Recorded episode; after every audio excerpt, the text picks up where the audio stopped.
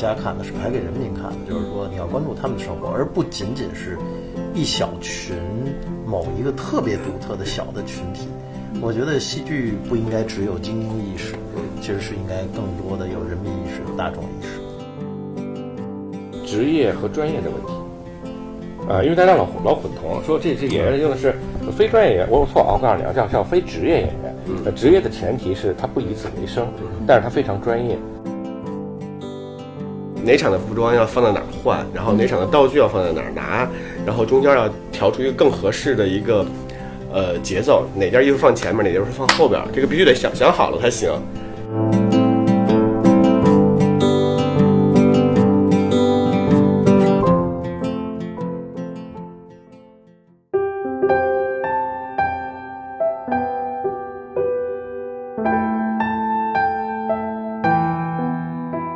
一般我们演出呢，像这样给咱们做基础工作的人是没有机会走向前台的。就像时代发展，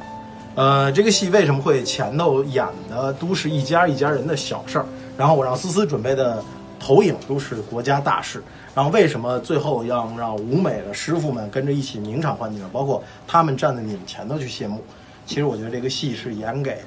我们平时看不到的人们的。感谢大家，来，我们一起来举起，举起，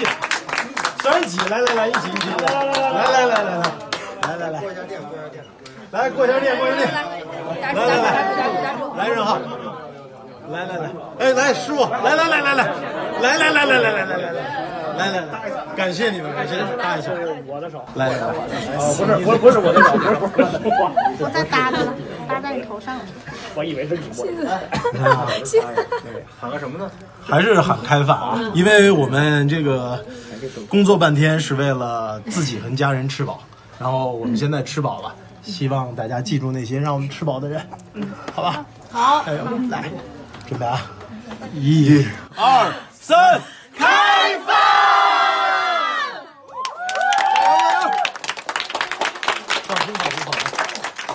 这里是后浪剧场，我是小树。我们是后浪出版公司旗下的一档泛文艺播客，关注年轻人的生活方式和文化审美。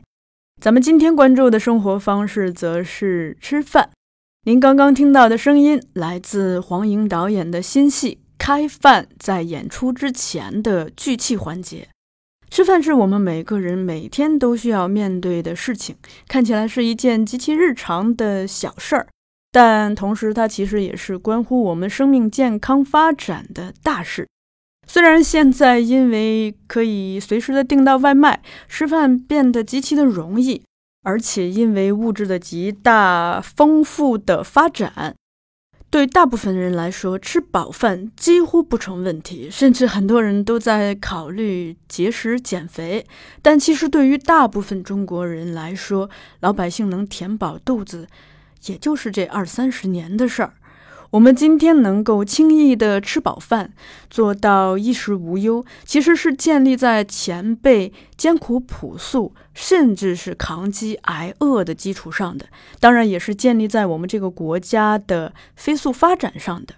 所以，了解我们的父母，甚至是祖父母一辈关于吃饭的历史。其实也是在重新了解我们的父辈和祖辈，了解我们自己从哪里来，也了解我们的国家是如何一步一步的发展到今天的。最近由李东制作、黄莹导演、邵泽辉主演的舞台剧《开饭》，刚刚在首都剧场演出完。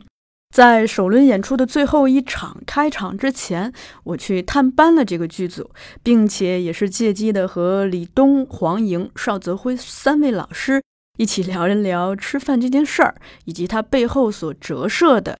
一个普通家庭以及我们的国家在七十年来的发展历史。当然，还聊了聊创作上的事儿，比如说非职业演员的专业性。又比如说，人到中年的创作危机，当然还聊了这个黄英导演和首都剧场的一些非常奇妙的缘分。好，那我们的对话就现在开始。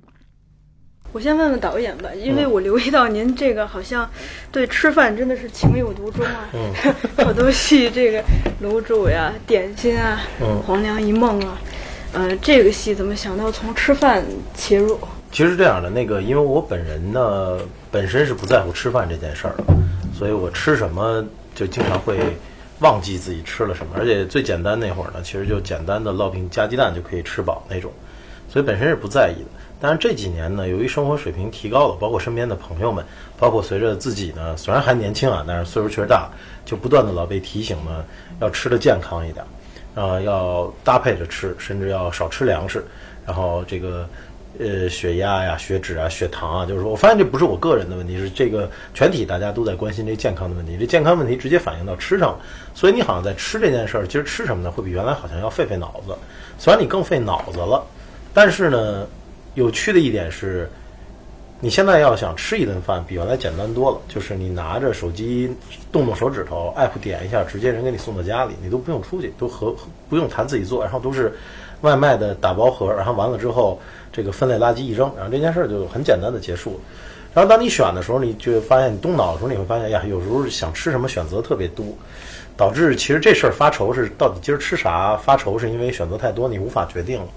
然后因为有这么一个感受的时候呢，你就回推一下，说，哎，在这个我还在小时候，父母都是双职工的时候，那时候吃一顿饭其实没有那么的简单。比如中午，我们那会儿小学没有食堂，所以你中午必须要回到自己家里去去吃饭。你从邻居的奶奶那儿拿了钥匙，开了自己门，爸妈会在早上上班之前把隔夜的米饭给你炒成炒米饭，然后教你怎么开火，你点煤气罐，然后把它等于热了。当你热完了之后，你就着榨菜才能、吃一顿饱饭。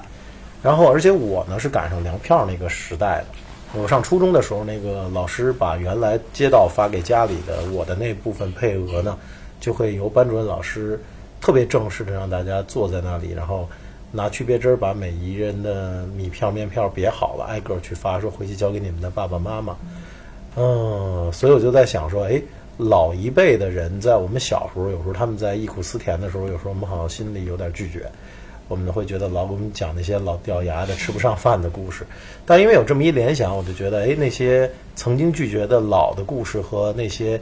老一辈的父辈、母辈，甚至爷爷奶奶辈，他们讲给你你当时不爱听的故事，或者他们那些老生常谈，你突然觉得它跟今天我们能这么快捷、方便、随意的吃饭之间呢，它有一种联系，你有点想再听他们的故事了。而且，其实我本来在做另一个北京戏策划会的时候，我那个也是咱这戏联合制作人孙维彤，他中间说了一句话，那个戏是一别的题材，那个剧本我现在还在做啊。他就讲说，哎，其实一家人那个这个，比如一直在干一件事情，吃饭就挺有趣的，就是因为孙维彤是个吃货，所以他可能当时他不像我对吃那么不在乎，所以他有了这么一句。有有了这么一个发言在那个我们的创作会上，所以他说完了之后，哎，我就在想说，哎，把刚才说的那些对于自己吃饭和长辈们吃饭的故事的，忽然挂起了一个勾连。然后我就在想说，呃，初衷就是说，哎，有没有可能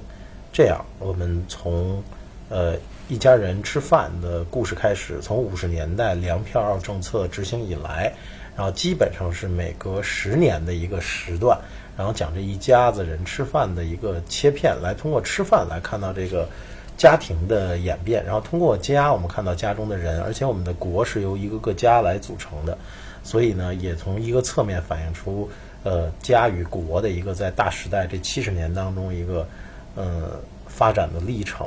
然后这个呢，就是最早做这戏的一个初衷，所以它最开始并不源于某一个具体的。吃吃饭就就某一种具体的食物，所以呢，就是说在选择这七十年的七顿饭的时候呢，嗯，其实也是其实是把这个时代跟那个一家人吃饭这件事儿紧密的连接起来，然后去确定的这一顿饭每顿饭怎么吃。所以现在第一幕和最后一幕呢，其实是在家里吃。尽管我们的居住方式和吃饭的方式，因为现在二一年已经云吃饭了，那会儿一家人聚在一起，在一个院落自己的小房子里当中，除了开始和结束是家里吃饭，其实其他的饭呢。其实都不是在家里吃的，然后也有送行饭，也有这个在剧场当呃在机场或者火车站这样的机 机场机场 对，最终都是在剧场吃啊，在机场跟火车站这样的送行的地方，然后也有这个我们看到的从这个国营饭馆到这个我们引进外资的合资的呃西洋餐馆和其实九十年代粤菜风尚兴起的时候的。这些饭，然后这些饭和这些吃饭的场所和出现的形形色色的人呢，其实也是折射出我们整个国家这七十年来的一个发展的一个历程。然后呢，真正在做这个戏，从从开始做剧本开始，其实就开始广泛而大量的采访，呃，周围的这个呃，从自己的呃亲人开始，然后延展到这个父母的朋友，甚至说原来的老邻居，然后包括其实。呃，你比如说马克西姆餐厅的那一段哈，昨天濮存昕老师来了，看完的时候，当然也特别后悔没采访他，因为 因为其实他也去了，但是我也采访像田壮壮老师什么，就是说亲历过，呃，跟戏中第四幕一样的那那些人们，就是他们对于当时的一些回忆和有趣的一些故事，然后那些大的背景没有完全的放到。呃，戏剧当中来，因为采访完了，其实是要做择取。然后通过这么一个大片的采访的时候，就是说我刚才说到的，你小时候会拒绝听，甚至有排斥心理的那些老一辈人的老生常谈，关于饿肚子，关于吃饱饭，关于这些困难时期他们怎么度过的时候，你会觉得说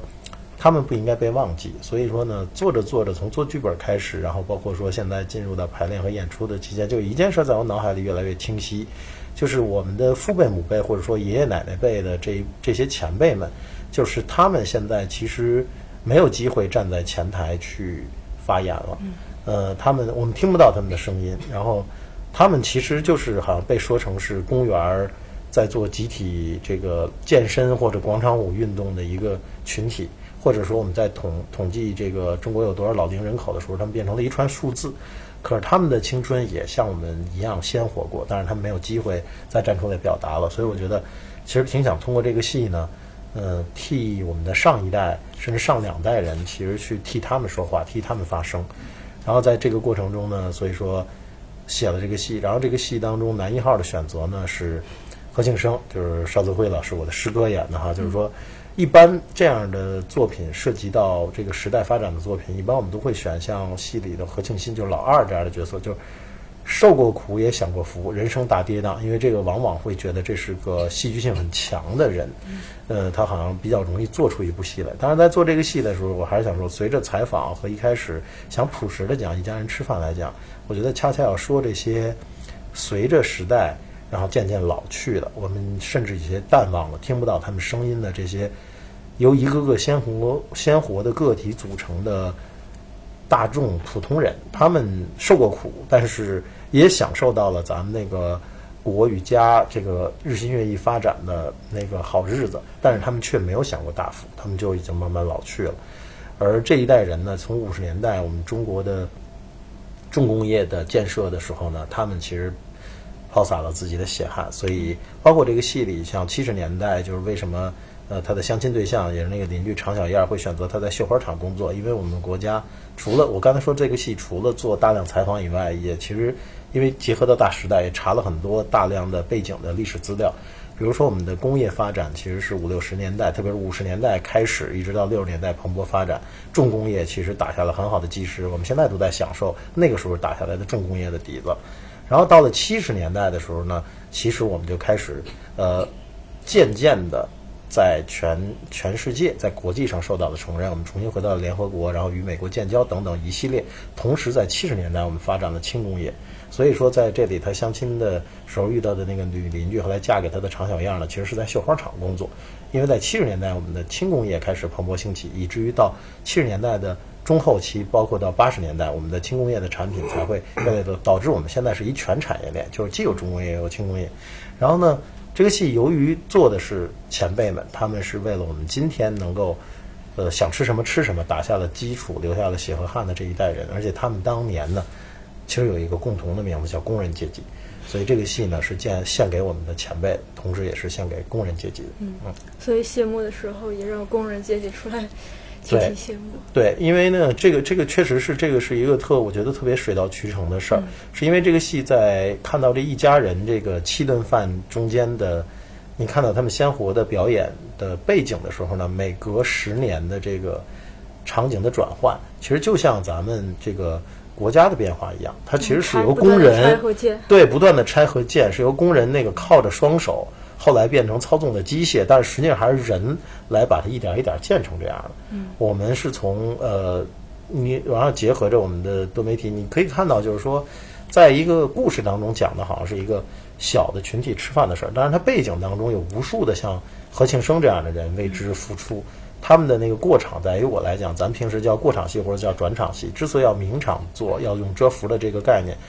其实在我看来，那六次换场，其实本身其实的力量其实超过任何一幕戏，因为我们是靠着他们在背后，好像在剪影当中默默无闻的工作，我们才能换来今天的生活。所以我觉得我需要让他们来羡慕，不仅他们要羡慕，他们最后羡慕，而且他们最后羡慕一定要站在最前面。然后有意思的是呢，就是说这七个工人加上这个呃我的两个舞监哈，就这七个工人不仅他们是推换景的普通工人，这个景也是他们亲手做的，所以他们在台上推着自己亲手做的这个景儿，然后他们亲自做的这个东西，然后他们亲自换的场，所以他们应该走在最前面。嗯。还有一个疑问，就是因为咱们是一共七个年份，嗯，就这七个年份是怎么选的？嗯，是这样的，五十年代呢，就是是我们国家的这个票证制度的开始初步的建立。其实像北京这个地域呢，是五五年左右就开始有粮票了。嗯，呃，有粮票的原因，其实是因为城里的，其实农村是不用粮票的，就是说你城里的粮食是农村种出来，然后分给大家吃的。随着工业化的建设呢，慢慢粮食开始吃紧，那吃紧的时候就要计划着吃，计划着吃的目的是让所有人都有饭吃，别饿死。但是是不是所有人都能吃的特别饱，这事儿不能保证，所以就在计划着吃。是为了计划？对对对对，因为不不计划是为了大家都能吃上饭，因为不计划着，大家就都就有人可能会吃不上饭，就要被饿死了。说明还是紧缺。对就是粮食紧缺然后在重工业那个突飞猛进的时候呢，我们的粮食是紧缺的。而这个呢，就是说从刚刚建立的时候，执行的标准没有那么严格，而且粮食那会儿虽然紧缺，就是还没，其实到了呃五九年、六零年开始。其实确实是非会非常严格的执行这个票证制度。其实粮票这个制度，因为粮票这个其实要买一点，但是它真的特别紧缺的时候，其实主要是从五九年到六十年代初期，就那一段是非常非常紧的。所以第一个年份选择票证年代的，其实开始紧起来的时候，选择了五九年这个年份来做。然后第二个年份呢，其实是当时有两个选择，最后选择了六九年的一个原因呢是，呃，上山下乡运动，然后知青插队当中去兵团，其实是六八年有，六九年也有。而当时的那个去兵团的插队的时候，其实你不知道下一年会不会有，按道理下一年还会有有，但是下一年的那个呃知青插队的政策有了变化了，就就是不再去那么远的地方了。北京的知青在七十年代初期的那个所谓的知青插队，其实是去京郊了，就不会说再去兵团去东北啊或者去偏远的地区，呃，所以说。选择了六九年在北京站的这么一个给弟弟送行去东北兵团插队的这么也，那个也不不能完全叫插队，就知青下乡，然后去兵团，选择了这么一个时间的节点。因为去兵团，说句实话，在当时的知青上山下乡运动当中呢，你不得不说还是幸福的，因为兵团其实是按军队编制，然后有一定的待遇，主要是还能发工资。蒲特新老师也是兵团，对，昨天昨天蒲老师在后台说 说很多事儿他都经历过，对对对，他说去兵团我也去过，看第二幕很有感触，嗯、然后第三幕是七五年，然后之所以选七五年，我刚才其实最早的那个刚才聊的时候谈到过，就是我们的重工业基础，包括我们的粮食吃紧什么，都是为了建设重工业这一个大的目标。嗯，那么在这个大的目标，五十年代到六十年代，我们重工业其实做的差不多的时候，其实从七十年代初期开始，呃，开始想全力发展轻工业，而轻工业在七十年代中后期啊，其实就已经开始，呃，就是就是已经开始人民生活水平从粮粮就叫副副食品，就不光是粮食啊，其实到那个时候粮食没有那么困难了，虽然还在执行着票证制度啊，所以他就其实国营的餐馆大家下餐馆，虽然不是谁都能下的，而且是一个可能几年才有一次机会，但是大家还是可以去开始下餐馆了，而且不光是那个吃这方面，就是穿啊等等，就是我们这些日用品、轻工业，其实发展起来了。而这发展起来呢，其实是是在七五年这个节点，其实就已经发展到这个水平了。呃，因为一般人都会问，为什么不选择七六年或者七八年？就是往往这，因为我们站在一个大历史断代的角度来讲，会选择比如说七六年啊、七八年这样。但是呢，从老百姓过日子来讲呢，就是我们的生活水平其实有一些变化的时候呢，它其实随着老百姓的那个视视角去走，所以这一幕选择了七它不是五年。政治的节点，它是呃，对，它是生它个个生活的节点，它在生活的节点上来讲，就是 我们在历史大势的情况下，饭还是一口一口吃，老百姓的日子是一天一天的过。嗯。所以在七五年的时候，其实是是可以发生这样的事儿。所以我有意的其实没有选择我们一般提到七十年代会特别一下就涌入脑海里的年代，因为这个也查了很多资料，也咨询过。其实，哎，其实到七五年的时候，生活中。其实是你开始就开始有一些的选择了，而这个恰恰是平时我们很少提及，然后很多很多其实因为你不提及，所以大家都不知道，所以我有意的选择了七五年这个年份，然后八十年代是八八年，然后选择八八年是因为呃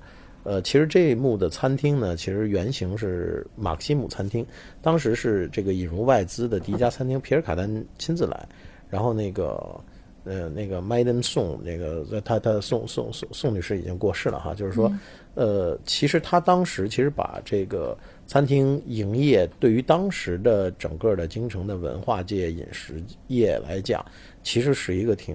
挺标志性的东西。然后它最火的时候，其实是在八五年、八六年左右。但是为了能兼顾说来到这个餐馆的人，我们都能让他相对有特色的去登场，所以定到了八八年这个年份。然后这个在马克西姆餐厅这样。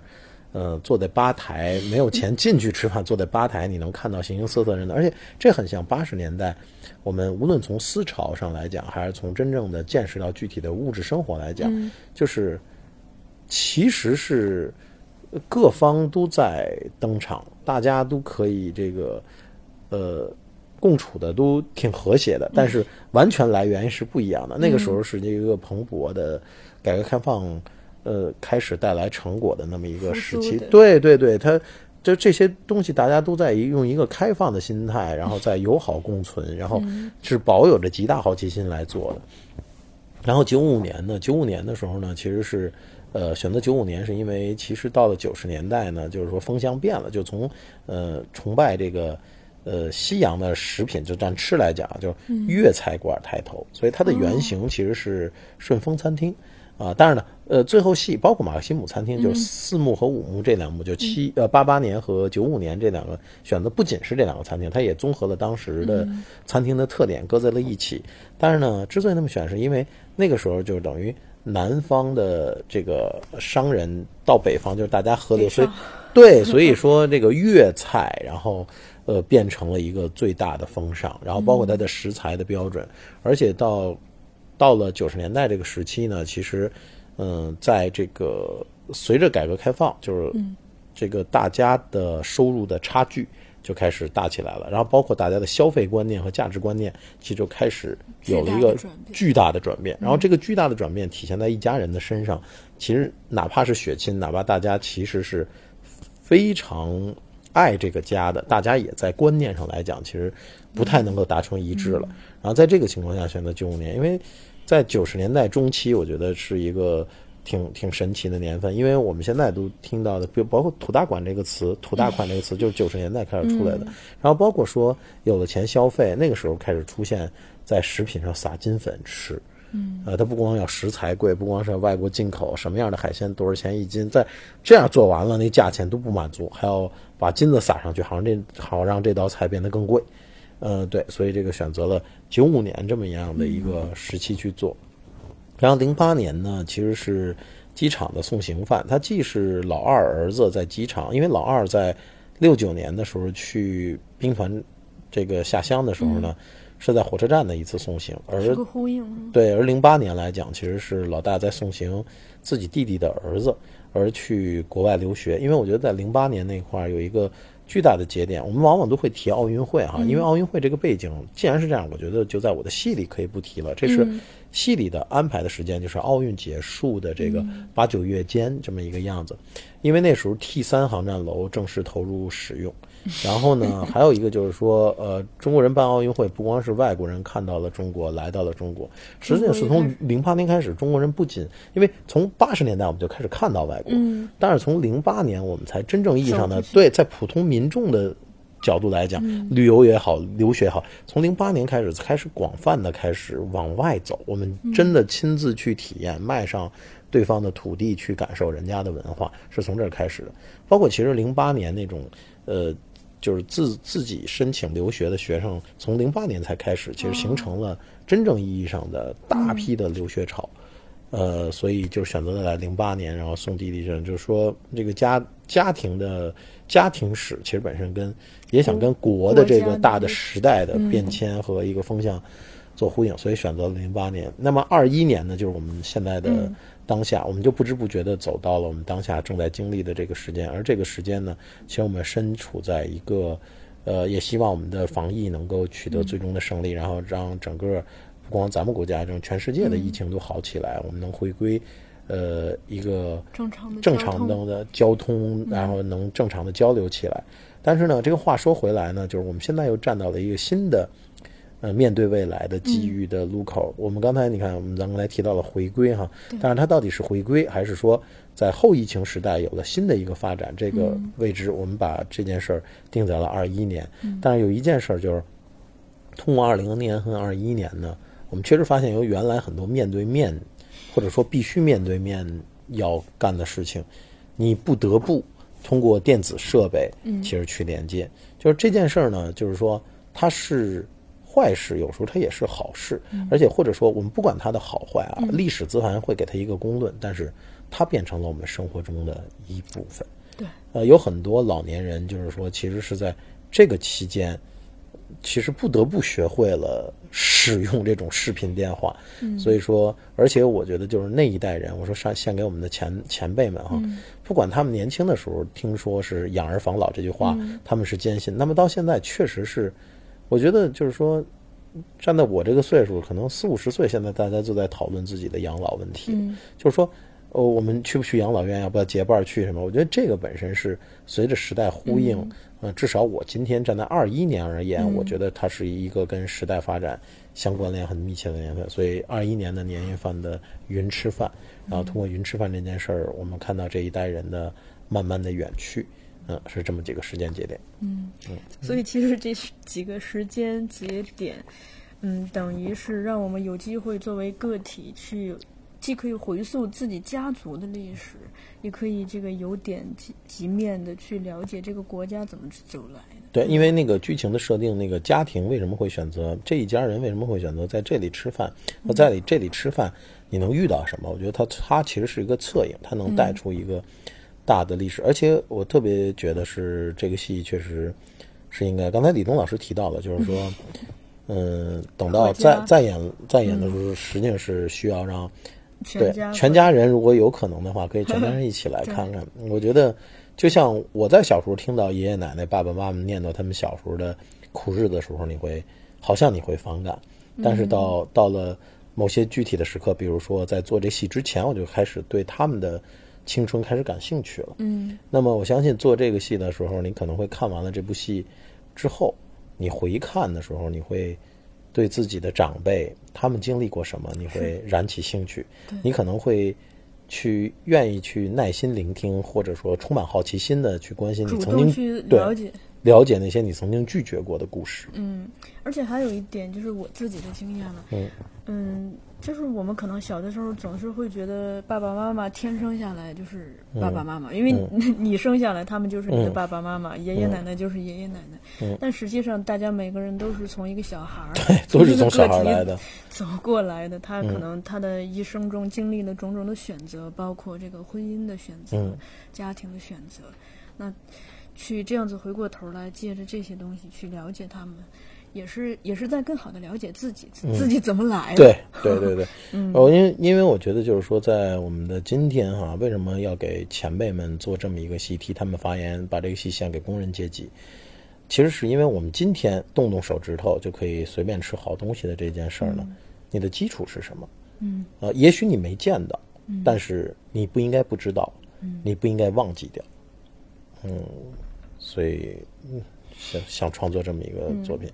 挺开心的。因为作为我的第五十部作品，嗯这也是一个巧合啊。但是我发现这部戏确实不是做给我自己的，嗯因为在这部戏当中，我这个角色哈，就是说我跟我师哥在这里，其实他、我们只出现了最后的两三幕，嗯，只在最后的两三幕才出现。这部戏其实不是个老大父辈，对，就是老大的儿子跟老二的这个儿子，就这两个儿子其实是我们这代人嘛。对，对。但爸爸是主角儿，对，因为我觉得这部戏从创作开始的利益来讲，就不是做只做给我们的，这是做给我们的父亲跟母亲，是为、是为他们，是为别人，不是为自己做的一部戏。嗯。为什么开饭后边是加感叹号？呃，这个我加感叹号的戏，比如《问完待续》，其实有感叹号，然后《马前马马前马前》有感叹号。嗯，我觉得它是个语气吧，嗯，它是个语气。然后很有意思的是，我这个加叹号的戏，往往大家都还挺喜欢看。呃，不不不，起名字的时候只是觉得呃叫开饭的时候，就这件事它涵盖七十年的大历史，而且从这个，它如果是一个人说出来的台词的话来讲，就是你会觉得他在他是七十年看怎么吃饭的时候，你不得不把这个叹号加上去。嗯嗯，而在戏当中呢，我们我们其实只有第一幕和最后一幕在回家吃饭，无论是云吃饭还是像五九年那样在院落当中大家凑在一小桌上，一家人互相夹菜的这样的吃饭。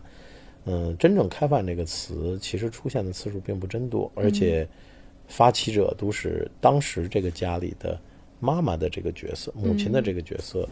去说的。而他真正说的时候呢，并不是用好像用口号性的东西来喊出来的。但是我觉得妈妈在喊你回家吃饭的时候，她有时候不需要很大声，嗯哼，呃，她可能在标点符号上来讲，并不是一个叹号，但是其实，其实，在你的心里，妈妈叫你去开饭这件事情呢，其实值得这个叹号。你妈喊你回家吃饭。嗯，好的。就您的主角好像很经常姓何哈。哦，这个很坦白的说，其实实际上是打开一九九零，本来也想让他姓何来着，然后那个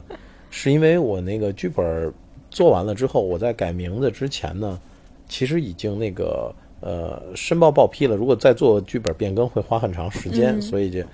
嗯开始是个巧合，巧合。呃，然后后来现在是个有有意为之，因为我觉得这个不光是一直做这个戏的一个情感，想延续这个姓儿，这个是一个创作者的一臭毛病，就是就是你会觉得啊，那就都姓这个吧。嗯，还有一个，因为我觉得“和”这个字呢，嗯，其实它本身它有为什么的意思，它其实呃可以对它其实它其实是一个可以让人思索的一个前提。when where 对，它其实是我觉得这个字除了是个姓儿以外，它确实是个啊，没想到你注意到了 啊，哎，没想到你注意到了，哎，这么多采访其实都都没有，大家都没有注意到为什么要要姓何，就后来之所以要有意义的，就确实是在在姓何，是因为。那主人公的名字是一个特别常见的中国的姓氏，而这个姓氏在文言文的表达当中呢，对其实它有问的语气在。那么我觉得就是说，我们在共情的同时，这个可能也是因为我觉得创作的时候吧，你看我硕士论文写的就是布莱希特哈，我觉得就是剧场不仅是让大家共情流泪，剧场其实能让大家呃去思索一些事情。呃，不见得一定要有。我们跟布莱希特时代不一样了，布莱希特是强调你的思索最后要给出一个明确的改造世界的方案，而我们现在来讲，我觉得其实走进剧场之后，你自己能有一个思索的契机，答案是什么不重要，而且其实不需要有统一的标准答案。所以，对，这就是主人公其实慢慢的就笃信和的一个原因。但是呢，就是这个也可能是一个创作者的一个怪癖或者臭毛病，因为不见得所有的人都会，但是对于创作而言，会觉得啊、这样是它像个游戏，嗯。延续自己的。延续延续。啊不，除了延续，我就说，就是因为那个问的这个语气，其实是我觉得嗯。挺重要。就像你刚才说，就是说，嗯，就是重工业、轻工业这种转换，所以小燕儿在七五年相亲时候，她的工作单位是绣花厂。嗯。嗯而在那个八十年代，我们现在这个台词删了，在我的原剧本里，当初会有说他从绣花厂小燕儿调到了电视机原件厂，而且效益还不错，等等，就像嗯，就像这样的词，就是大家随着看的时候呢，可能有过相应经历的人会有相应的回忆，但是嗯，作为普通的如果没经历的观众来讲，不见得会觉得说这背后。呃，你花了时间精力去做，你是独具匠心的。但是我觉得，不管观众能感受到多少，一个作品的诚意，其实是在于你做的时候是需要让你写的这个剧本。也非常感谢跟我一起写这剧本的张婷哈，就是说每一句话背后其实是是 是有支撑的，它不是瞎说的。嗯，呃，那个设定其实背后是跟大历史有关联的。只有在这样的创作的时候呢，你才有可能能做出，只是有可能能做出一部好的作品。那么究竟作品是不是好呢？最终其实还是要走到剧场与观众们相遇。然后这个，因为我们嗯的防疫哈，我们所有的戏剧创作者们，包括这个受到影响的各行各业的朋友们，我们相信我们一定能通过我们的努力，然后慢慢的找到新的生存之道，我们的生活会好起来，我们能继续这样的。开饭能这样的走下去，就是能让吃饭这件事情正常的进行下去。对对对，嗯，好。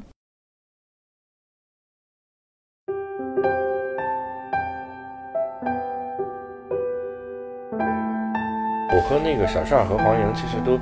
有咱们都认识都也快二十年了啊，二十多年。他们就他在大学的时候我就认识，嗯啊，然后这一下就是他们也到四十多岁这年龄了，然后我还我还我还挺感我特别感慨，我做这个戏特别感慨。首先，我我我首先我表达一下对这个这个黄岩的感谢啊，呃，因为这这是黄岩说林老师，咱们能不能弄这戏哈？我特别感谢，就是首先就是说，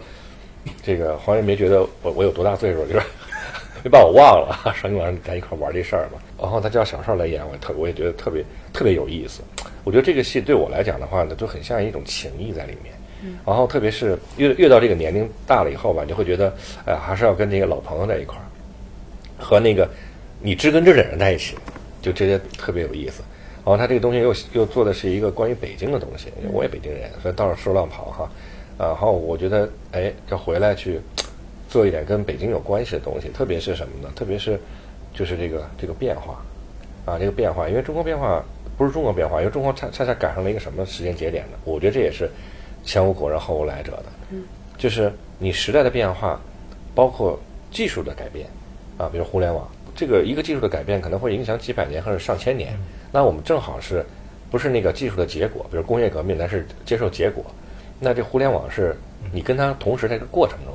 然后再加上这个刚刚讲到的，其实就就是看这个吃饭就是一个历史。他为什么刚刚讲到了一个对工人阶级这个这个东西呢？他确实是因为今天中国改革开放所有的成功，就是你最后一口饼吃饱了或者吃撑了，但是前面所有的那些饼，你都得都得把它找回来。啊，比如说重工业时代，呃，重工业时代严格说是牺牲了农民的利益的啊，啊，就是这个这个建立整个工业体系，整个国家啊，有多少人就为这真是流血流汗。然后到了这个改革开放的时候，轻工业就是要解决这个老百姓的这个呃这个日常生活啊这个转型，但但它也是那个在重工业那个工业体系里面，然后到了今天，呃，有了这个有了这个呃这个国际贸易。那这国际贸易以后，那在中国具备了完整的产业链，也就是说，为什么他们能咱有很自豪的敢讲说咱们可以双循环？有的地方它双循环不了，因为这国际贸易一个最大的一个问题，它有个前提就是认为全世界都能在一个规则之下去干事儿，不吵架，才能你换我我换你。但一旦出现问题的时候呢，你会发现中国这个全产业链怎么来的？真就是从那工人阶级开始。当然要要讲，能讲很多问题哈。那今天你看到这个戏，刚才那个黄文一讲这个东西。其实它里面每一顿饭的设计，每一个人物的设计，其实它的很多的台词，这其实这个这个戏的信息量是很大的。那呃，它都是有所指的啊，包当然了，包括人名儿，对吧？这个都是那个都是那个时代的产物。啊，呃，我现在观众呢，反正我现在接受观众还是两批观众，就一般特别喜欢，刚才给我发的，我的就我觉得这个观众里面有一批是什么呢？确实是通过这个吃饭这个戏。呃，看到了这个将近六十年的时间里面呢，他们它起到了一个激发的作用，把我们藏在我们记忆中角落东角落里面的很多我们认为已经忘了的记忆给激活了。所以这个戏呢是需要观众和这个去补充信很多他自己的信息的。那需要观众有年龄经验。我觉得不是，我觉得有两个东西，一个是确实需要一些经验，嗯，啊，就你不是说五九年生的，但是你中间你会想到爷爷奶奶这件事，嗯啊，然后很多年的时候呢，是你你肯定你到了那个呃到了机场那站，你基本上他那个都都都有了，对吧？就说奥运会那完了以后，这大家都有都有都有都有零八年就记忆了。然后其实你看的东西呢，就是你不知道的东西啊。这个这个戏不提供答案，但它提供了一个提供了激发你的很多记忆，同时呢，提供了你再次去阅读其他东西啊，来补充你不知道的东西。嗯。然后我觉得这个戏是有共情的。那很多人说，就看了没没有没有什么感觉。但我觉得不是这戏，你看任何东西，你哭得跟什么似的，有的人也是无动于衷的啊。所以我觉得这个戏是也是这几年里面，我自己要从做戏角度来讲的话，我觉得呃。我我自己特别感动和开心的，嗯啊，特别好。那您有留意到不同年龄层的观众对这个戏的反馈吗？呃，因为我我上那个上那个微博，我发现微博的书的声音不刷的声音不多，不多呢。我觉得可能呢，看的年龄还偏大了一点。啊，这里面有一个环节啊，就是我们这次跟这次疫情有关系啊，就是这我们之前是设计了很多非常好的活动的，跟北青报，因为这个里这个戏是最适合什么呢？最适合一家人来看。因为这个一家人来看是什么呢？就是基本上涵盖了这个年龄了，而且他们会有很多的家庭话题。那我们今天在家里面待着，不就是看手机，不就是没有家庭话题吗？都是只是没有每个人年龄层的话题，但是大家没有一个共同话题。那我就觉得这个戏是可以让大家重回剧院的。嗯，啊，这个真的是让重回剧院。为什么大家会要有剧院？为什么大家要来看戏？啊，那这种这种大家一起在在。看到戏中经历过的东西和自己生活中的很多东西，会找到非常多的一些共鸣，然后大家有非常好的因为这部戏去补上很多家族史上所空缺的东西啊！我觉得这个戏非常了不起。嗯啊，我看到您甚至说这个很适合，就是说它变成一个一家人团聚的一个契机。我就觉得是，所以我现在我很多朋友跟我年龄差不多朋友来，我就说你最好带你爸你妈来。嗯嗯。啊，我今天给我发郝维给我发那个，其实就是他他爸他他爸他妈今天来。叫他他爸叫的一朋友，看完了以后，你看我操写的就说那那个一个就是想起他，说他他说他他哥特绝望，嗯，就他就就希望有这么一个，这是一个完美的大哥。我跟你讲，这生活中有确实有这样的大哥，但是只是不多而已啊。然后我觉得黄英作品里面，我说的有点多啊，就黄英作品里面 有特别好的一点就是什么呢？就是他所有的人物，我觉得这跟老舍先生的东西都有有有这个一脉相传的，和北京的这种传统，就是。有都是有有幸和不幸的人，或者说有缺陷和有缺憾的人，但是他们都是善良的人，啊，都是善良的人。所以你看，你们里面每个人，哪怕有一些，就他都所有的他的底色都是善良的，然后那种所有的这种温暖的情感一直贯彻在里面。我觉得这是我们现在生活中特别完全缺失的，即使在老北京这种传统之下，我觉得仍然是缺失的。就是我跟黄英比较像，就是就是我们虽然不很不会特别在意吃什么。但是一定不浪费，嗯，就是这个这个饭在这儿，就是我肯定不会浪费的，就是一定给它吃完吃干净了。因为小时候属于那种家里边不能说穷吧，但起码就没有说让你能够说这么奢侈的，那么就是这不吃了扔了不要了，这从来没有。小时候有一点，我跟你讲，嗯，这跟贫穷的没关系，嗯，那会儿的风气就是你要是剩东西，是被所有人不吃的。是黄英为什么会做这个作品的一个？我觉得一个意义或者说是价值，因为中国的确是从建国之后，它每十年每十年一个变化，这个是代际是非常的清晰或者是明显的。这个这个五零后、六零后、七零后、八零后、九零后、零零后，就是说现在大家就按这么去分人群，那并不是因为这个说只是年龄上的差别，它的确是跟着时代的发展、时代的变化，每过个这个十年左右，这个整个社会的。就是生存方式、运转方式就变了，那大家的思维方式有改变，就是就是你跟前面一波人、跟后边一波人，很多时候你交流不上，并不是因为说年龄的原因，而是因为真的是时代变化太快的原因。嗯，所以他这个作品就是能够把这个中国的这几十年的这个时代变迁很清晰的描摹出来我觉得这个是特别有价值的。说是有一个二十年之约是吧？那个他也是忘了。我这次找找的时候，我一开始找他，我特地没有说。嗯。然后我看他记不记得，结果发现他确实不记得。在排练当中，我特别不要脸的提了一遍，发现他确实给忘了。是因为呃，在上研究生的时候，那个邵子辉老师，我师哥比我大一届，所以我在上学时候就叫他师哥。然后有一次，我们那会儿研究生宿舍已经调成两人屋之后，所以这么来看，那个时间节点可能差不多是在零二零二零三年，大概这么一个样子。然后他有一次呢，就是因为我宿舍的室友没在，就我们俩等于去一屋，他睡我室友的床，我睡我自己床。我们那个研究生宿舍中戏的全是上铺，然后在那里关了灯之后，等于俩人夜聊，夜聊的时候就在互相吹嘘对方是好导演与好演员。然后我师哥就说说你这么好的演员，你为什么只导戏你不演戏呢？我说你要是导我就来演。然后呢，我说哎师哥，那以后我导戏你也来给我演，其实就是当时有这么一约定。嗯，这约定呢，因为是这个也是关了灯的夜聊嘛，就是说是玩的嘛。哎，我没我，你看我记得很清楚，就是我完全没把这事儿当说着玩儿，因为细节我记得很清楚，包括其实我当时都跟我师哥说，你排什么样的戏我才会去演，我要演一什么样的角色，这我都记得了，因为他忘了我就不再说了。但我现在都记，对对对，记得很清楚。呀，那那会儿还是那么个想法，所以呢，这个这一直在我心里装着啊，但是呢，也一直没有什么时间去实现。然后直到排这个戏的时候，嗯，找这个戏男一的时候，哎，就忽然想起这二十年的约定。然后为什么也能想起二二十来年的约定呢？是因为你就刚才也听了哈，就是说，呃，我是觉得演何庆生的人呢，嗯，呃，除去本身实际上要熟悉舞台、有经验，包括这个技术啊什么，除去这些，他有一个超越这些之外的一个特别大的一前提，就是他一定要理解这个大哥是个啥样的人。因为排这个戏呢，刚才你也听到了，因为我们这个戏的排练期在这次首轮演出是比较短，在一个月当中要排七十年的一个变迁。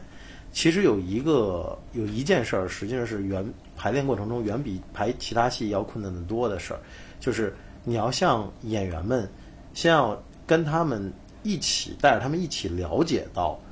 呃，他们没经历的生活是什么样子的，而且他不能只说概念，你还得通过排练，甚至说。呃，给他们讲当年的故事，包括让他们回家，其实去问自己的家人等等，去用很多手段，包括看当年的老影像，然后找当年的老资料，把这个老的物件，包括我们已经把那个老的五几年的粮票什么的就买过来，就让大家真的触摸，就这件事情是是很重要的。我觉得对于这个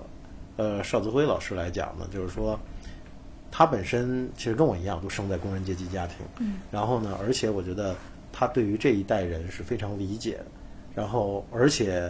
呃，身上本身还在践行着我们的父辈母辈带给我们的这些优良的传统。就像刚才他提到的，就是说我们剧组的盒饭，他最后是要打包带走的，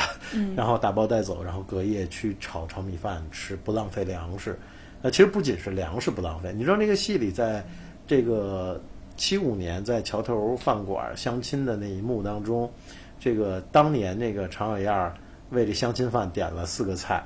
呃，我师哥会在我们在读剧本的时候会在旁边默默的说说不要提七五年了。现在如果是两个人吃饭，点这四个菜，其实是糖醋排骨，然后木须肉、宫保鸡丁、鱼香肉丝。他说现在如果我跟一女孩，我们两个人去吃这个饭。这个不能叫女孩啊，白山，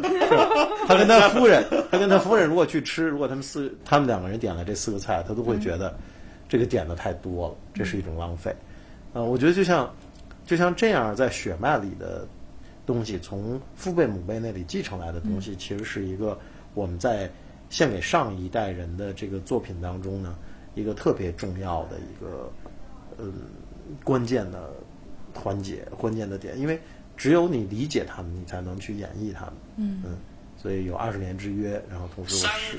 我师哥呢，我师哥呢又非常适合这个角色。嗯，其其实这个二十年之约这件事儿，就是他说的那个细节，我没有那么清晰的记得，但是我当时一定是说过，就是说黄英是个特别好的演员。就是为什么？因为这这事儿是我看了他在学校的，我们就研究生要交作业嘛，他有一些片段汇报，包括那个当时。呃丁如老师排了一个戏我导《师思凡》之后，然后在台上表演。到九九毕业大戏，对我看了以后，我觉得又特别好，说这个黄颖真是个好演员，就这也不能浪费了，光演戏。但是从来没有人说过我是个好演员，因为我就没有上过台，我没有自己主动的上过台，或者说别人要求我起步很高啊，你那个。对，我就起步太高了，我直接到直接就仁义来演了。那天人艺的副院长，我们一北大的一师妹过来说：“啊你到我们这儿来不是你这之后都是我走下坡路，啊！”是，上来就登顶。就是我我说当时黄英就是嗯他真的是一个特别好的演员，而且我也是第一次跟他合作，就是黄英在排戏的过程中，他对表演的要求远远超出了我的想象。就是远远超出了我作为一个导演，嗯，我就想我我排戏时候我怎么排的？我跟演员说这些吗？我有有这么高的要求吗？我说我好像没有，就真的是，嗯，就是黄英对表演的要求，呃，是非常的细致的，就是呃一个动作、一句台词、一个重音、一个位置，就是声音的位置，他都会去跟演员去讲。声音的位置，对，嗯就发音，你用哪用哪儿发音你要？用我说我说这太牛了！我说这个只有只有是好的演员才能做到这一点。你俩是不熟吗？需要这么空吗？哦不不不是，我们俩非常 熟，我们俩非常熟，我们俩没想为到做这个说这个。开判，因为它还比较特殊，就是你再熟吧，就像两人一样，你你你你以，前没这么合作过。他没有这么合作过啊，没有这么合作过，而且所以他这个这些话题也不是这些话题，对我们不聊这个。这就跟像就像婚姻一样，就是你两个人特别熟，但是他不是在一个婚姻状态里面，你不在一块儿待着住，你你你天天待在一起，你最后回到一家地方，你都不知道，嗯。啊，就这个开饭就相当于这俩人就就天天堵在一屋里待着。原原来聊的都是中国戏剧进程的那种大势 对对对走向，我们能做些什么？现在特别具体的，就是说这个戏我们怎么玩对嗯。饭一口一口吃，我们到这饭一口一口吃，不再说明年吃什么，就不再想那种大话题了。对，因为黄英是一个特别怎么说，又比又搞成吹捧了，就是 他还是一个比较，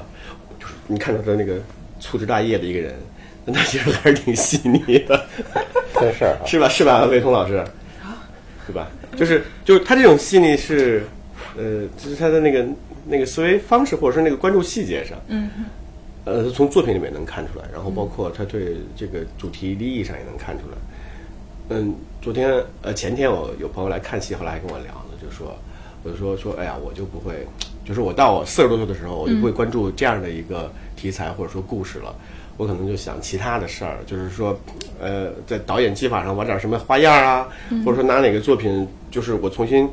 呃改编创作，就变成一个新的东西啊，就是我我就会越来越往自己身上找了，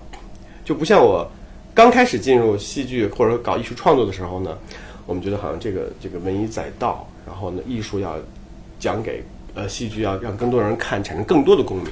那我现在是，我就是真的是这几年，就是想要找到更多自己的这个，哎、我要在这个艺术这个本体上要搞点什么，在什么什么要要怎么怎么怎么样一下。对艺术本体感兴趣。但但其实那个东西就缺失了一个呃对当下的这种关怀，关照或者说对这个呃我们生活的这个呃时代也好，这个呃民族这个这片土地的那种那种那种爱，嗯、就那种东西可能是呃是随着年龄的增长反而会会少的，嗯。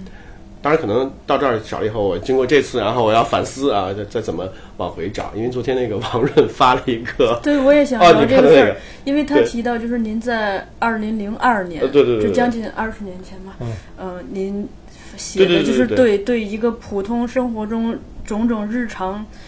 常见的这种呃，是。就是底层人民的那种哎呦关心，甚至有一嗯些这个很强烈的情感。但还有就是，我看到您之前在这个相关的报道中说，接这个戏也是出出于好像感到一点点这个中年危机，是吗？啊，中年危机肯定的就 就是到了那个年纪，就嗯多少会有点危机，嗯，是这样。所以就比如说您现在演这个戏，有又看到王润老师那个朋友圈发的嗯您二十年前的一个状态，就这些东西都会会给您带来新的这种刺激吗？或者是对，我，我觉得可能其实也倒不是刺激，就是说重新想起来那些事情，啊、因为因为就是黄英找我来演，包括我觉得哦，我可以尝试着，嗯，呃，做一次，就是以做一次演员，因为我我是真的是第一次真正以演员身份站在舞台上，或者说主动以演员身份的。以前我演戏都是因为我排的戏演员突然间有事儿了，生病了来不了了，我不得不顶上去，就是因为我排的戏我最熟，我能替他把这戏给演下来了，从来没有说我要自己做演员这种想法和愿望。黄导给了我机会让我上台，对，但是呢，有另外一个层面来讲，就是。呃，这个人物可能的确和我的个人生活、呃，个人家庭有一定的关联。嗯，因为我们家是首钢的，他在讲一个在北京的一个钢铁厂的一个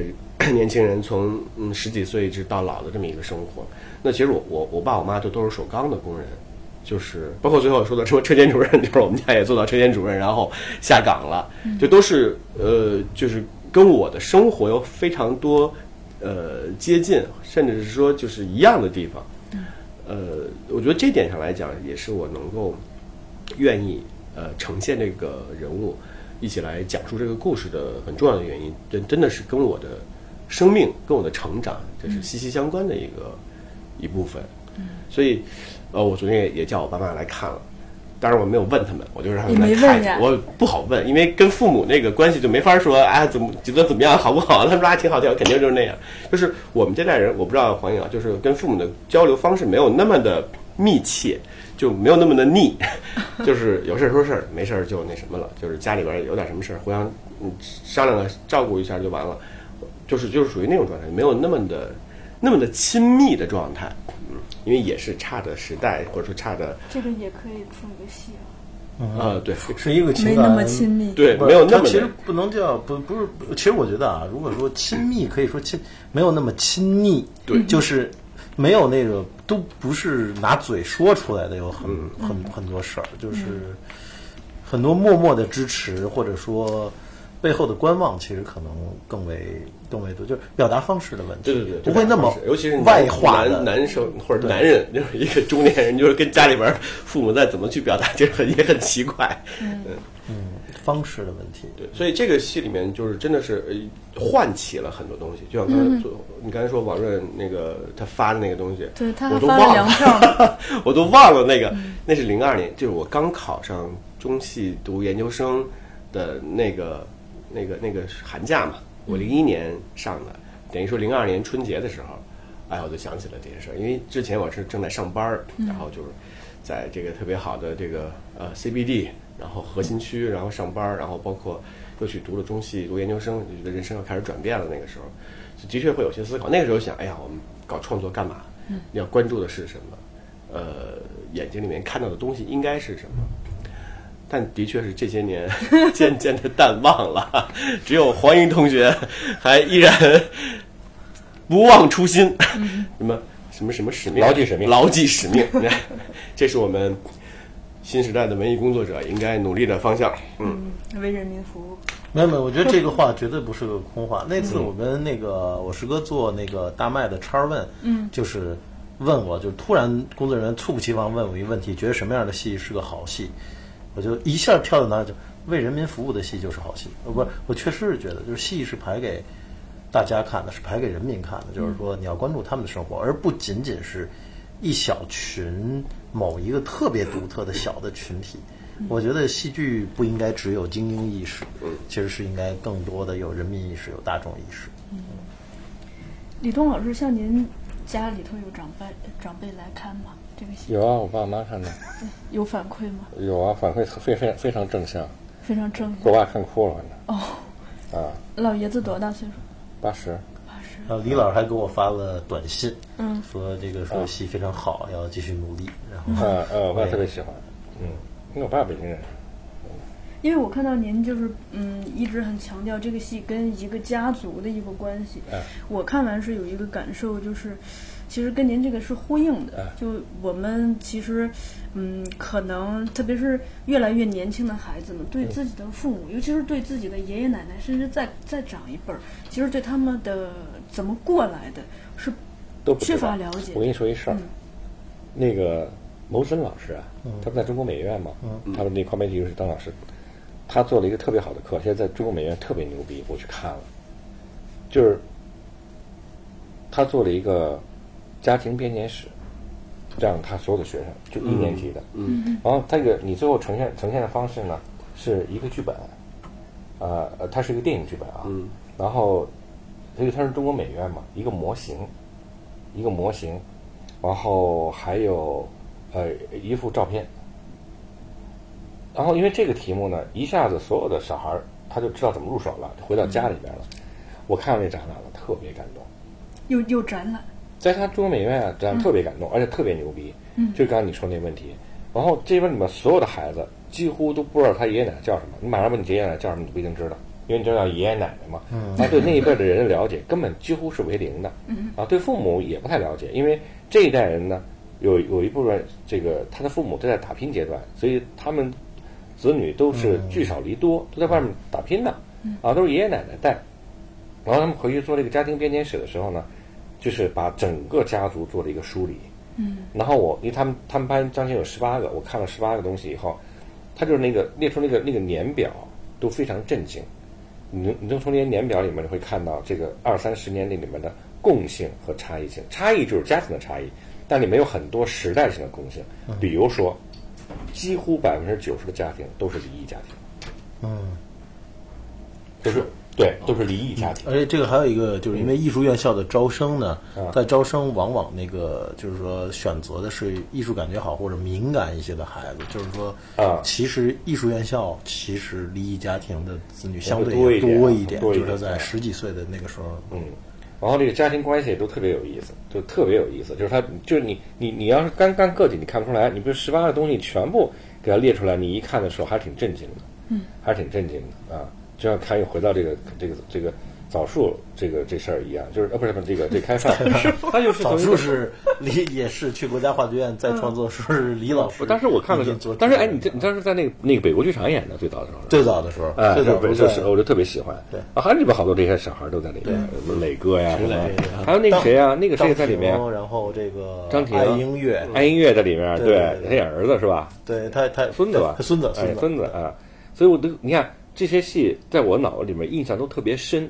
后来为什么你那天你跟我说你说这个关于选演员的问题，我一般看戏演我早忘了，就是他在演角色的时候我早就忘了。那我看黄洋的很多戏里面呢，里面很多小的角色，包括卤煮里面，我印象非常非常深，就是这个这个人的特质带出来的东西啊。那这种东西的话的话呢，不是超级牛逼演员根本没戏。什么叫超级牛逼演员？第一点，你保什么什么精神内核，你学什么像什么，就你学什么像什么，啊，这是这这是基本的还是？这根本就哪有这个演员现在，啊，所以那这时候呢，你就是演员的特质就变得非常非常重要，否则的话就是变成那个演员的一个皮囊，他接近不了这个角色，然后最接近不了角色的原因就是因为呢，他身上没有特质，所以这个人物你记不住，啊，这就是我现在的观点。为什么我特别喜欢看你那个就是这些戏，就是因为每个人我都能记住，我都能记住，它有非常非常鲜明的东西，所以在这过程中，你不太会去那么注意所谓的技巧性的东西在里面。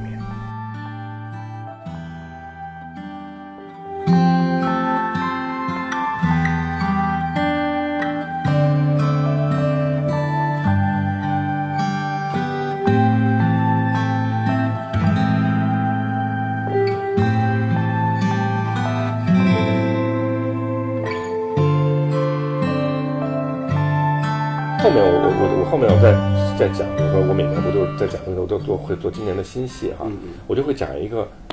呃职业和专业的问题。啊、因为大家老老混同，说这这演员用的是非专业演员，我有错啊，我告诉你啊，叫叫非职业演员，呃，职业的前提是他不以此为生，但是他非常专业。你看，包括我昨天在后台看后台看的，就是我就看了呃气场换场，因为我要看一下换场的时间和这些东西。然后比如说很很就是在演这个我开演的大概十几分钟，二十分钟的时候，其实家比如小邵就开始带着闺女，呃，还有那个 燕妮就开始候场，对吧？然后我拍了张照片，就因为我要讲课以后要用的，所以这张图我就在讲就职业和专业的问题，而且在在那个剧场里面，就在后台里面，包括那个小孩儿，就就是那个小孩儿，就小男孩儿，小男孩儿天天练声，天天练声。后来我就我拍了张照片，我也拍了张照片。我说这有可能二十年以后，这孩子没准三十年以后，没准还是一角儿呢，而且这人一来演出。那包括昨天还跟普哥拍了张照片哈，在那个后台里面，你就会发现，你不说是人艺的演员，是这种精神在这个后台和这个戏里面，在后台里面在传承着。特别让我感动的就是这一点。大家现在老是会用一些这种隶属关系来划分，说你是人艺的到这行业怎么怎么样，不是的，啊，所以我觉得特别，我觉得特别牛逼的就是在这一点，就是咱这些演员，你别看干这干那的，但但是别人问我，我就会讲到，我说你看这些，我我老爱强调说他们是，他们这不是，我说这里面真正学表演可能俩人，然后其他的有艺术院校的，哦，其他的不是艺院校的，我说你们有一个最大的一个观念的一个变化，就这个这这就这么多年以后哈、就是最终就像你说你这个我好像也有这个表演天赋一样，每个人都有一块天赋，但只是你不知道在哪，或者没有挖掘出来。然后我们总会习惯于教育问题，就是把你上的学和你未来的所有东西是挂在一起的，其实完全不是。现在大量的东西告诉你不是。当然，如果能自由选择的时候，其实每个人都会找到一个就特别让人匪夷所思的哈，跟什么上什么学毛毛关系都没有。对我们俩还本科都不是学这个，对，所以这个东西它它带来什么？这个戏里面你看到大家的，我就觉得大家的所有的理解能力，我觉得要超出所有人。他本身都是好学校，都是好学生啊，他们理解能力肯定比你高。那至于说说这种东西他能不能表达出来，那是那是说你是不是对对表演有所有有有一定的爱好，或者有一定的这种这种实践和这这个东西。而且这里面确实有很多的天赋啊，不排除训练啊，因为训练是要解决，训练是要解决什么呢？你大部分的角色，就像我觉得为什么我觉得这中国京剧特别牛逼的一点，那就是你看大家学一样的东西，为什么有角儿和不是角儿？那角儿就是有天赋，他学的跟你都一样，但他最后的处理和他的所有天赋的东西就跟别人不一样。但是为什么还要训练呢？他就告诉你，所有东西是有章可循的。然后那些站在旁边那角色得跟他搭在得得搭在一起搭得搭戏才行。所以那中国京剧基础的技术其实还是要全部都要有的，对对。这个这个起平线是必须要到的。所以你看京剧就是，然后他拍戏也很快，一个是曲牌，另外一个呢，他所有人按行当都分完了，然后砰一组合，马上这戏就攒起来了，就是高度的技术性的保证，啊，这这东西我，所以我昨天看完以后，我就觉得特别，对这次做这个戏的时候，我就对对这个专业和职业，我有了一个有有了一个认识，这个东西不能不能混淆的，啊的啊确，的确就是这这非职业演员有专业性，嗯，这这这组嗯。演员，然后我经常看他们在台上演，以前啊，嗯。王英的戏我都看了，然后，但这次合作起来发现，的确挺棒的，的确比我之前排好多戏的时候，我们就是各种吧实力是为了中戏的电视学院的什么学生们排戏，那个氛围要好很多，因为他们的时间其实呃并没有那么多，因为他们有有些人还要上班工作。呃，包括就是大家就是就那个呃精力状态，比如说刚上完班啪跑这儿来就，但他投入特别大，就切换的特别快。他们很像什么呢？嗯很像奥运会选手。对 对对，奥运会就是因为奥运会国外选手都是非职业的呀，就是非职业人家他妈自己该干嘛干嘛，然后自己你想练乒乓球，自己花钱练，都场了找找练自己练去。就像那个你看那荷兰运动员，人那个你看那人那水水平多高，嗯对，人都设计完了自己自己现练，不要教练，没钱。那我就觉得他们运动员特别好，就是咱们这些演员特别好在哪儿呢？我就觉得反正这是社会的进步，特别好。就我今天上一班儿，哦，我还那天我上上礼拜，嗯我看那个彩虹合唱团，啊，就上海特牛逼，他们也是是吗？他我操，那更牛逼！那个演完了以后哈，说说还要返场，嗯说真返不了场了，为什么呢？因为当时还赶火车回北京，呃回上海去，嗯都是上海的。嗯那你想多有意思啊！这周末两天，咔的演着，操，当当当艺术家开心，然后唱完歌以后，第二天可能你是会计，你是一个什么东西，该上班上上班，就这两种生活就就这是现在这个这个这个这个社会发展和这种多元化和文明之后才会有这种现象，所以我觉得特别棒，理由就对了，就是你排好时间，而且高效，什么到剧组瞎扯呀，效率很啊高，真的是。那那谁问我，我说这一个多月拍的，我说我有告告诉你，一个多月可不是天天拍啊。对我说上下班儿，每个人都有都有班儿的拍。他说有那就拍的太不容易了。这个戏它都有好多条件的，因为你看一个戏，我现在不爱说别人的戏的原因在哪儿呢？我说首先做戏都不容易，对吧？我说但这个戏你，你要是说实话，你要是很真诚的看一个戏的话，你会知道这个戏它的不好点是天生的、客观的，什么问题你是一眼就能看出来，你就知道这事儿怎么回事儿。就这些原创的，北京聊聊这么半天，你给我弄一北京原创戏看看，而且是正能量的，观众还爱看的，吹牛逼呢！我告诉你，真的，我就现在说的话，原创，你给我吹牛逼呢，你给我做一试试，有一个是一个，啊，这个就是咱就是客观事实，对吧？所以我也不是说说你说你看这戏，你说这戏，你说好到什么成什么样？我说那这戏还要打磨呢，我们还没打磨呢，嗯，对吧？这是今天第一次见观众，对吧？啊，那茶馆呢，还不是从那个什么那戏里边改出来的第一第一部嘛，对吧？三兄弟，啊，对对吧？这个东西都我说，那你怎么说？这很很难讲以后这戏怎么样，啊，所以我觉得特好。黄龙导演，您您好像一直对这个非职业的演员是一个很开放的态度哈。我我觉得是这样的，就是说，就是我特别同意刚才李东老师说那个嗯职业、非职业与专业、非专业之对间，其实它不是一个等同的一个划等号的事儿。然后呢，但是呢，我之所以会这样，包括也是这不是第一个戏这么来做，就经常有的戏合适的时候就会邀请咱们现在所谓的这个叫非职业的演员来演出。呃，是因为我觉得本身呃做创作这件事儿出身特别不重要，就像我师哥刚才说的哈，我们两个本科，师哥是学计算机与信息的，是吧？信息管理，信息管理，信息管理信息管理。我是学那个生物化学与分子生物学的，然后我们是因为在大学本科阶段学完了之后，呃，包括其实我们俩都还真的是都工作了差不多一年，嗯，然后确定了，在其实二十出头的时候才有点确定自己要干嘛之后，才去中央戏剧学院考的导演系的研究生。所以我觉得出身特别不重要。然后你不能说你十八报了个志愿定下来的事儿，这件事儿就注定你这一辈子是一啥样的人。嗯，所以对于很多人来讲，其实我是觉得他们本身从天赋也好，或者说从他们身上的专业性也好，刚才只大家只听到了就是李东老师刚才说的那特别有，就是他是上下班儿才能来，但是来了之后来到这个后台，他是在场的，对我聚气完了之后，大家其实都是为上场做准备，而大家不是说去回屋聊天了，或者说呃显得好像我神儿不在。神儿不在，然后好像我显示我的专业性就在于我刚才还在打扑克，然后撂下扑克牌，我上台就能演，就是不是大家在那个后台其实是传承着。咱们首都剧场后台的好的传统，就延续着仁义的这个精神。嗯，实际上是提前聚完气之后，提前二十分钟就在备场的。嗯，然后是在默戏的，而且其实是要进入人物的。我觉得，就这些事儿呢，嗯，当一个人他对一件事情的态度变成这样的时候呢，那其实他在做的时候，已经你去拿职业或非职业这件事儿去评判他的时候，已经已经显得有有一点儿没必要了。嗯，因为他能这么认真投入，然后心无旁骛的，哪怕时间不长，他他去做这件事情，那么他在做的时候呢，甚至我们说。再说是专业还是非专业这件事儿，都显得不重要了。嗯，任何人如如果能这么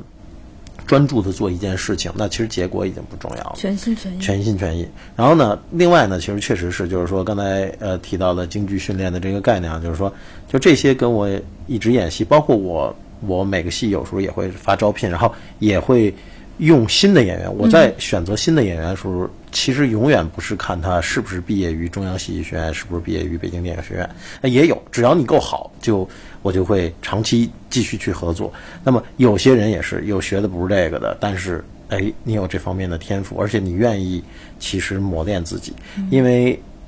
大家只看到他们下了班来，其实也没有看到这十几二十年来，就是大家在把业余的时间，嗯，有很多跟别人游玩啊，甚至什么恋爱的时间，甚至家庭的生活，就割下了割舍了很多一部分，其实投入到这季来，就是说他们的基本的间积累，对时间积累，这个技术训练其实是一日一点一点积累到现在，然后所以他们其实才能做到这个专业技术的这个起评分儿。有了起评分儿之后，再谈天赋，再谈谈质感，然后再有那个认真劲儿。我觉得这样这样的来讲，其实是。你就不会在意他是哪儿来的，你就会对他充满敬意，嗯，而且他一定对得起他站上的这个舞台，嗯嗯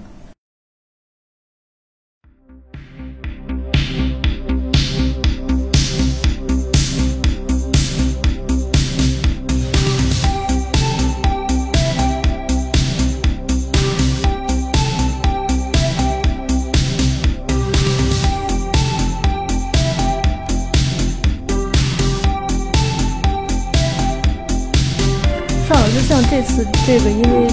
因为这个首都剧场大剧场嘛，舞台也大，观众也多，就您又这么长时间没登过台，这个压力挺大吧？嗯，挺大呀，这这谁一想都能想得到啊？这嗯，对那这几天演下来有没有一个变化？没有，没有，或者说我就我就没有想，因为那天谁那天吕元妮还问我说，那个首演那天问我那个呃那个沙导儿马上就演出了，然后你有没有想过，你作为一个演员第一次登台，站在北京人艺的舞台上，然后这个台上曾经有过那么多的艺术家，什么什么，我说你别跟我说，别跟我说，别跟我说，千万别跟我聊这个。我说我什么也没想，就是我现在不能想，就是我想都不敢想，就是就当这是排练场，嗯就不能想你说啊这是人艺舞台，哇，我就那就那就乱了，嗯，就是你就只能想这就是排练场，我们排练，反正第四堵墙在前面呢，我们又不是那种是吧？就是看不见，就是看不见，然后我就能演。你要知道底下看得见，好多人，今天这谁来了，明天那谁来了，那这事儿就对我来讲可能就就会难度更大了。所以现在用这样的方式能解决问题。那您自己消解压力的方式呢？就比如说从哪些方方向可以努力去去这个焦虑？就是不用去焦虑，就是说你别去焦虑。嗯，就是就是你该把那个 每天之前该把词儿背一背，把词儿背一背，把词儿过一过啊，不是背了，过一过，应该已经背下来了。然后包括呃，因为我们这服装比较多，说实话，其实压力还是有的。嗯，因为我那天我演完了第二场以后，我才忽然间觉得，我从 上台开始一直到演出结束，嗯，其实中间没有停过，嗯，就是呃两个小时十分钟左右吧，差不多两个小时十到十五分钟这个演出，我必须从一开始上场以后到最后结束谢幕之后，那中间不能停，我每一分钟都有任务，都有工作，嗯，就是我不在台上的时候，我在换衣服，就戏里戏外都有任务。对对，我就停不下来，嗯，对，要换服装，要化妆，有各种造型，然后才能这一幕的结尾结束，下幕开场就能。就这个呢，就是其实是挺累的一件事儿。这累就是在于，呃，一方面是因为我以前没有这么多的，就是演表演经验在台上；，另外一方面就是需要你两个小时左右的时间里面高度集中，高度集中，嗯就是你必须得集中才行，你不集中你就一定会出错，一定会乱。就是这些东西，对这个对我们这个年龄段来讲已经是很大挑战了。但是呢，就是还是要努力的去做，就每天要过这些事儿，嗯，然后过一遍，对，要过一遍，啊，要肯定要过一下。然后包括那个服装，每天要去哪哪场的服装要放在哪儿换，然后哪场的道具要放在哪儿拿，然后中间要调出一个更合适的一个呃节奏，哪件衣服放前面，哪件衣服放后边儿，这个必须得想想好了才行。因为我中间不能出，我要那错了过十到十五秒，我可能就会影响那个上场就会误场嘛。对，所以就是这都是按秒来记的，就是十到十五秒，就是你顶多就是十到十五秒能喘口气儿。你比如准备好了，提前一点了，啊，喘口气儿，喘口气儿，换一身，然后因为要过十年，因为你嗯前面十年，后边十年，再后面，就每每一幕的戏都要过个十年，你还得调整一下，你必须得调整一下那个、那个状态嘛。呃，所以其实这个还是就来不及让你去想别的，嗯，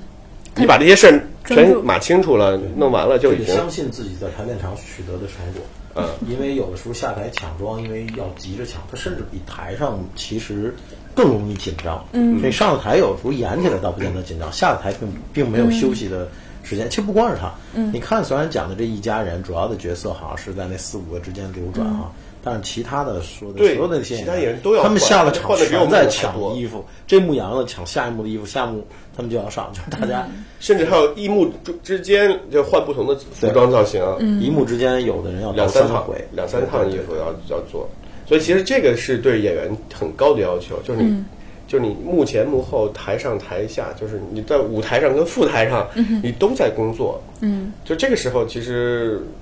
对演员的素质、综合素质要求还是挺高的。嗯，所以我那有些人上台其实只只只演个一分来钟的戏，但是下来要花几十秒的时间把服装抢完了，再上去再演几十秒，然后再下来再换服装，再上。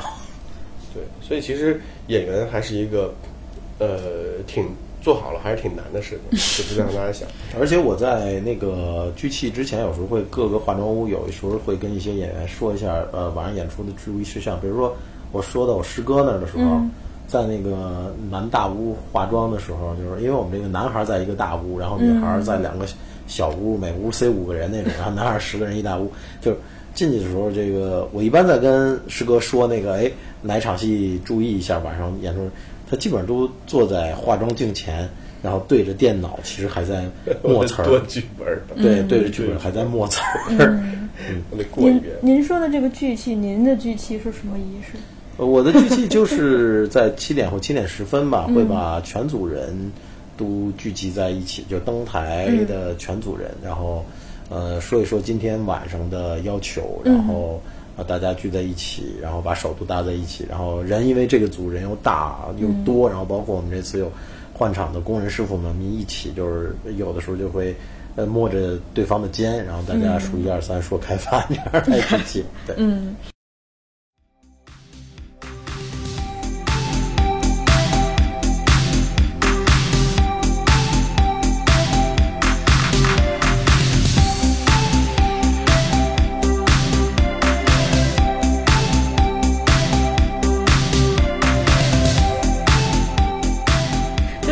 到这个首都剧场，我觉得也挺有意思，因为我之前听这个您上坏蛋调频那个节目，才知道就哦，原来您最初对这个戏剧感兴趣，是因为在啊就在这个剧场，对在首都剧场场看了古玩哈，古玩古玩，然后我也留意到九七，年，嗯，陈天伟老师，对。我也留意到，就是您早期的这个四川好人，嗯是在仁义的这个首都剧场对我第一个卖票，虽然不是处女座，但是第一个卖票的戏对是在是在三楼的实验剧场。当然，那实验剧场刚开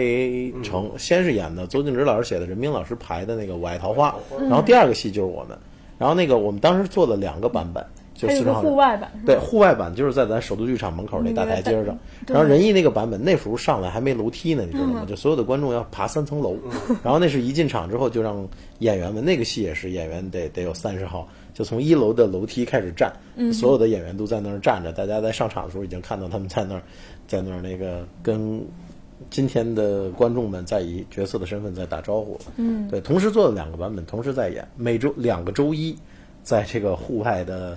台阶上演《四川好人》。嗯，所以您看这一圈下来，这这都好几好几十年过去了啊。一下把咱就推入中老年行列了。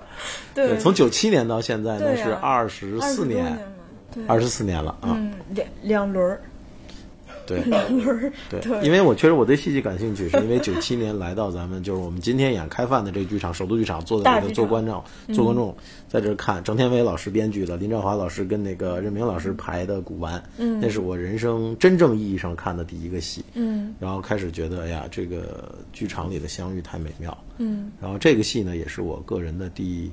第八部新京味儿作品，也是第五十部戏，是我自己做的第五十部戏。呃，这个这个是个巧合，就是它是、它正好是第五十，不是算着来的，是排着排着排着，哎，一算，我制作人那个在这个戏要排练之前一捋说，哎，这是第五十个了。对，嗯、所以我觉得最大的感触是在于，呃，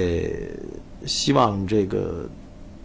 从第五十一部开始就回到自己排第一部的那个心境，呃，依然把自己当做一个新人，因为在艺术创作面前呢，你所有既定的经验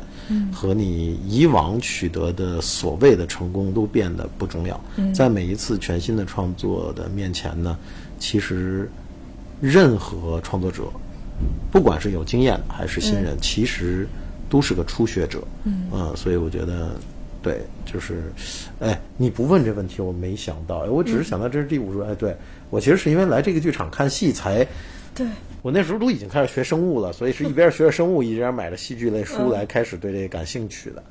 啊，那第五十部来这儿演，它其实是确实有一个没有想到的格外的意义。那么，希望这事儿能对自己。呃，其实它不是一个感怀，我觉得对自己其实是一个警警示吧，警示一下自己，就是不要忘记自己是怎么爱上创作的。然后第五十部作品很幸运能在这里演出，然后希望从下一步开始再回到那个初学者的心态，嗯、一点一点来，嗯，您看这个也就二十来年吧，做了五十部戏，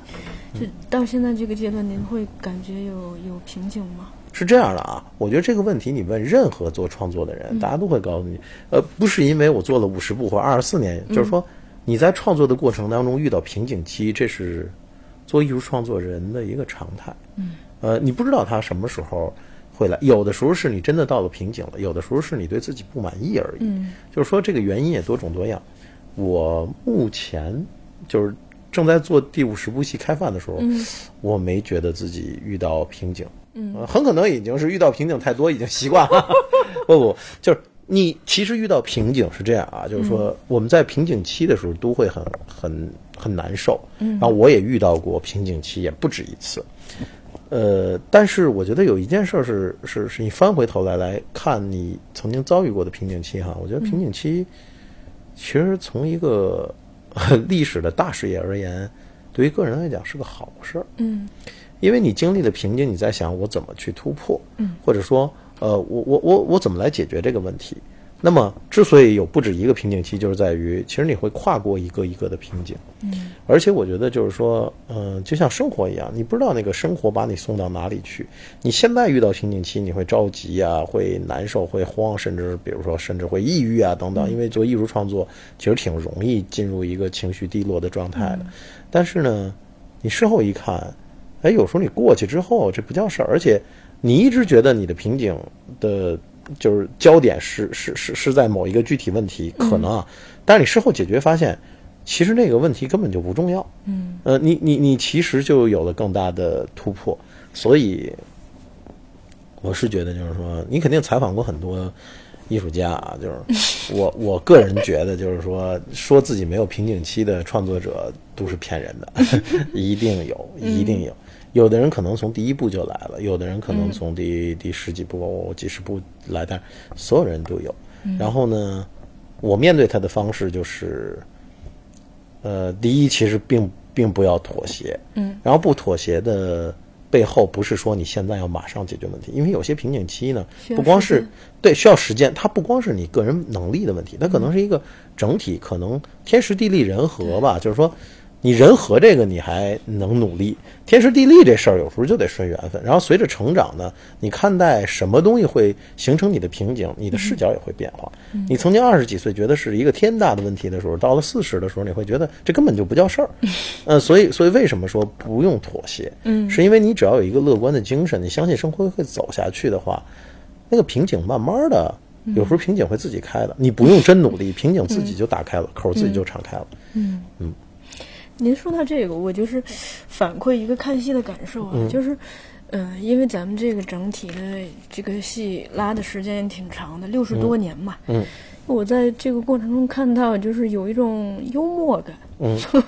就是虽然可能在那个剧中人的当时此时此刻都是，可能都是很撕心裂肺、很艰难的时候。但是作为台下的观众，去隔着一个时间的长河去看，就会看到一些幽默的东西在里头，就觉得挺有意思。我我不太清楚你说的具体的幽默东西是什么，但是我觉得这个其实恰恰是做戏的意义，因为我觉得艺术有有有有两句话啊，听起来特像陈词滥调，但是特别的金科玉律。嗯，就是这句话，当怎么说呢？当我还是刚刚接触艺术的时候，我特别像觉得是一个。所有人都是以老生常谈，好像带了这句话，就好像说什么都是对的。但是实际上，随着我自己的创作，我越来越觉得这话真的是对的，挺掏心窝子。呃的，其实去跟咱们今天能收听这节目的人来分享，就是艺术源于生活，高于生活。所谓源于生活，就是说你的创作其实不要，就你双脚别离地，嗯，你不要脱离生活。刚才我师哥提到了，说挺奇怪，我这么多年了，都做了五十部戏了，还还这样的，因为我觉得。别飘！昨天那个濮存昕老师，然后来我们后台看望大家的时候，他还反复提到，他说：“咱们做文化的呢，他说这戏特别好，咱们做文化的最怕的就是自己飘起来。”我我这是这是濮老师的这个表达，我一直一表达就是双脚得沾地。当你双脚沾地的时候，你随着生活走的时候，你才会有感悟。你有了感悟，你才会有话去说，你才能够排一部部的作品。如果你只是为了排一部作品而去排一部作品的话，那步步都是瓶颈期，每个都是只关注自己眼前的这个小我是不行的。你要融入到生活当中去，是生活给的你力量，给了你新的感悟，你才有新的表达，你才有新的话要说，你才会用，呃，舞台这么一个呃创作方式来跟走进剧场的观众们去分享。嗯，然后另一句话，所谓的高于生活，就是在于我们的父辈母辈，他们是切切实实的花了一生的时间去经历这将近七十年的以吃饭为一个缩影看到的一个大时代下一家人的一个变化。那么我们做创作者的意义，不就是在于把这七十年提炼在一起？嗯，然后提炼在一起，它在一个短时间之内，你看到了一个历史长河的东西，它自然就会像我刚才说的那个瓶颈期的时候，就是你在有的时候你觉得是一个天大的事儿的时候，隔十年你再回看的时候，你会发现，哟，其实这好像也不叫事儿。对我觉得这个也是，